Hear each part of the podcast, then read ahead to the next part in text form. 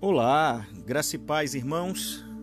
É, voltamos aqui, é o pastor Jorge Arimateia e voltamos aqui com um novo devocional é, que eu espero que ajude o coração de cada um de vocês a se aprimorar em Cristo Jesus, assim como eu também e todos nós. Amém? Torcendo que passe esse período de pandemia e nós possamos nos encontrar de novo em ações de graças, nas congregações e adorando ao nosso Deus. O texto de hoje é, ele está em Gálatas, capítulo 4, dos versos 8 a 11. Diz o texto: Outrora, porém, não conhecendo a Deus, servieis a deuses que, por natureza, não o são. Mas agora que conheceis a Deus, ou antes sendo conhecido por Deus, como estáis voltando outra vez, como estáis voltando outra vez aos rudimentos fracos e pobres, aos quais de novo quereis ainda escravizar-vos, guardais dias e meses e tempos e anos. Receio de vós, tenha eu trabalhado em vão para convosco. Amado Deus e Pai, te damos graças pela tua palavra e nos ajude que a palavra penetre no nosso coração e se transforme não somente em conhecimento, mas em transformação de caráter. Irmãos, o que acontecia nessa época é que esses irmãos, eles tinham uma raiz na sua alma de cumprimento de procedimentos, de normas. Nos dias de hoje, nós podemos dizer que eles são, acho que nem no dia de hoje, eu acho que na década de 80, diríamos que essas pessoas eram quadradas, né? Elas viam o mundo de forma quadrada, pela lei, pela forma.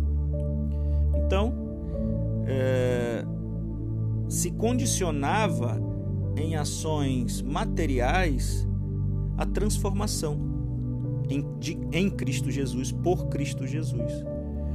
Ou seja, é, cumprir normas e procedimentos, é, cumprir coisas técnicas e objetivas, mas não transformar definitivamente a sua alma e o seu caráter. Verso 8: Outrora, porém, não conhecendo a Deus, servieis a deuses que, por natureza, não são. Necessariamente, ele pode estar falando de outros deuses que não Deus, mas filosoficamente e teologicamente, eles viviam das suas próprias vaidades, eles adoravam um Deus que era moldado às suas características, porque a idolatria ela é vaidade. A adoração de outro, a outros deuses ela é infidelidade a Deus. Então, é, essas pessoas elas faziam coisas segundo os seus desejos, as suas vontades. Não tinham na sua alma e no seu, no seu ser a ideia sacrificial de Cristo, a ideia de um amor que tudo dá e nada espera em troca, a ideia de viver uma vida religiosa, matar um pombo, matar um animal, fazer um sacrifício para cobrir os seus pecados. Só que essa forma e essa maneira não trazia a essas pessoas não trazia e não traz a nós esse tipo de sacrifício mudança de caráter. Muito pelo contrário, traz conforto, traz voltar a ficar na nossa bolha. Você imagina alguém que tem um pecado que tem dificuldade de se perdoar e dificuldade de perdoar outras pessoas, vive atormentado pelo pecado. Ela pega, vai no Rio de Janeiro, na escadaria da penha, bota uma pedra na cabeça, uma vela na mão e sobe a escadaria da penha de joelhos. Ou uma pessoa que se chicoteia. O pecado, ele não vai se dissipar e ele não vai sair você fazendo essas coisas, machucando o seu corpo, ou você pagando, ou você matando um outro animal. O seu pecado não vai mudar, porque não há reconhecimento do pecado. Na verdade, há uma esclerocardia. O que vai existir é um endurecimento do coração. Eu faço isso e sou livre dos meus pecados. Eu, eu confesso para uma outra pessoa e sou livre dos meus pecados. Eu pago ah, algum tipo de, de, de prenda e eu sou livre dos meus pecados. Eu sou livre externamente, religiosamente, mas eu não vou ser livre, porque o pecado, a vontade, o meu coração ainda voltado para aquelas coisas, está lá. É necessário uma metanoia, é necessário uma mudança de mentalidade, é necessário uma mudança de comportamento. Então vem Jesus e nos mostra que essa vida religiosa, ela não muda necessariamente o nosso caráter. É necessário amar, é necessário mudar, é necessário se doar, é necessário morrer para que Cristo viva em nós. No verso 9 diz: Mas agora que conheceis a Deus, ou antes, sendo conhecidos por Deus, veja bem, como estáis, como estáis voltando outra vez aos rudimentos fracos e pobres, aos quais de novo quereis andar escravizados. Ele diz que esse tipo de comportamento, esse tipo de vida religiosa é uma escravidão. E ele diz assim: Mas agora, meu irmão, que você aceitou Jesus Cristo como teu Senhor e Salvador, mas agora que você conhece a Deus e que agora Deus te conhece, como é? Me diga, meu irmão, como é que você está voltando outra vez aos rudimentos fracos e pobres aos quais de novo quereis ainda escravizar-vos você mesmo está se escravizando. Você aceitou Jesus, você está na igreja, você está vivendo aquela vida, mas você continua não se entregando a Jesus. Você continua tendo comportamentos religiosos, você continua barganhando com Deus, você continua fazendo uma adoração externa e a verdadeira adoração é aquela adoração que é feita em espírito e em verdade. É uma adoração de reconhecimento que somos pecadores. É uma adoração de reconhecimento de que não somos merecedores de tanta graça.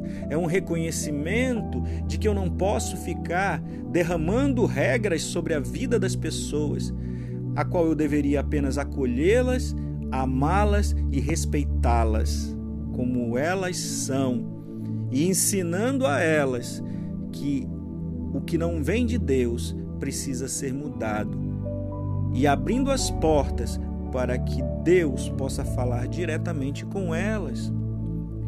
Então muitas pessoas se convertem, vão para a igreja, né? entregaram sua vida para Jesus, mas continuam nesses velhos e fracos e pobres rudimentos, né? aos quais de novo se tornam escravos, se tornam fofoqueiros, se tornam críticos, se tornam apontadores de pecados alheios, acusadores. E nós sabemos muito bem quem são esses, quem é o acusador. Não nos, nos importamos com a nossa salvação, mas nos importamos com a salvação dos outros. No verso 10 diz: Guardais dias e meses e tempos e anos, ou seja, fica cumprindo normas e procedimentos, não deixam de ser importantes, mas não são vitais, não salvam.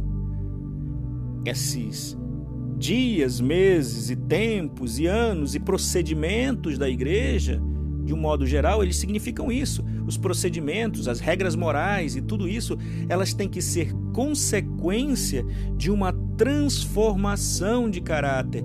Porque quando você é transformado, é mudado, definitivamente conhece a Deus e Deus que já te conhece te recebe, você consegue não consegue cumprir esses procedimentos, consegue fazer essas coisas. E eu acho que a palavra nem certa nem é consegue. Você simplesmente faz naturalmente, porque você não está se forçando, você não está se, mar, se matando, você entende que aquilo é o correto. Muitos filhos de pastores, muitos filhas, muitas filhas de pastores muitos filhos de irmãos, até pessoas boas na igreja, bons crentes. Esses filhos e filhas se desviam muitas vezes porque não conseguem entender pela, pela lei, não conseguem entender pela regra, não conseguem entender pela norma e quando questionam por quê, muitos pais não sabem dizer muitos pastores não sabem dizer. Porque só sabem ditar a regra, só sabem ditar a norma. O mundo vai colocar os nossos filhos, vai tentar colocar os nossos filhos, os filhos da igreja, contra nós. E nós temos que estar preparados para fazer a apologia da nossa fé. Mostrar o amor de Deus, espelhar o amor de Deus. Verso 11 diz: Receio de vós tenha eu trabalhado em vão para convosco. Realmente deve ser triste e frustrante para um pastor, para um pai, para uma mãe. Deve ser para Deus, provavelmente, com certeza, ver a frustração de quebrar os grilhões, de quebrar as amarras, de quebrar as correntes de alguém que era prisioneiro de outros deuses. Foi livre da lei, recebeu a graça, mas não compreendeu, não percebeu e continuou prisioneiro de fracos rudimentos, pobres rudimentos. E sem perceber, voltou para a escravidão da lei. Vivemos a graça, meus irmãos. E só a graça do Senhor nos basta. Regras, procedimentos são importantes mas quando são complementos, quando não são coisas estranhas, mas são convicções de um estilo de vida, resultado natural de um estilo de vida. Não adianta você combater uma infecção com anti-inflamatórios. Você tem que combater a infecção com antibióticos. Porque se você combate a infecção, não haverá febre e não haverá dor. Obrigado, irmãos. Graça e paz. Que Deus nos abençoe e que essa mensagem possa nos ajudar a sermos filhos melhores, pais melhores, crentes melhores e servos melhores. Em nome de Jesus. Agradeço e até a próxima.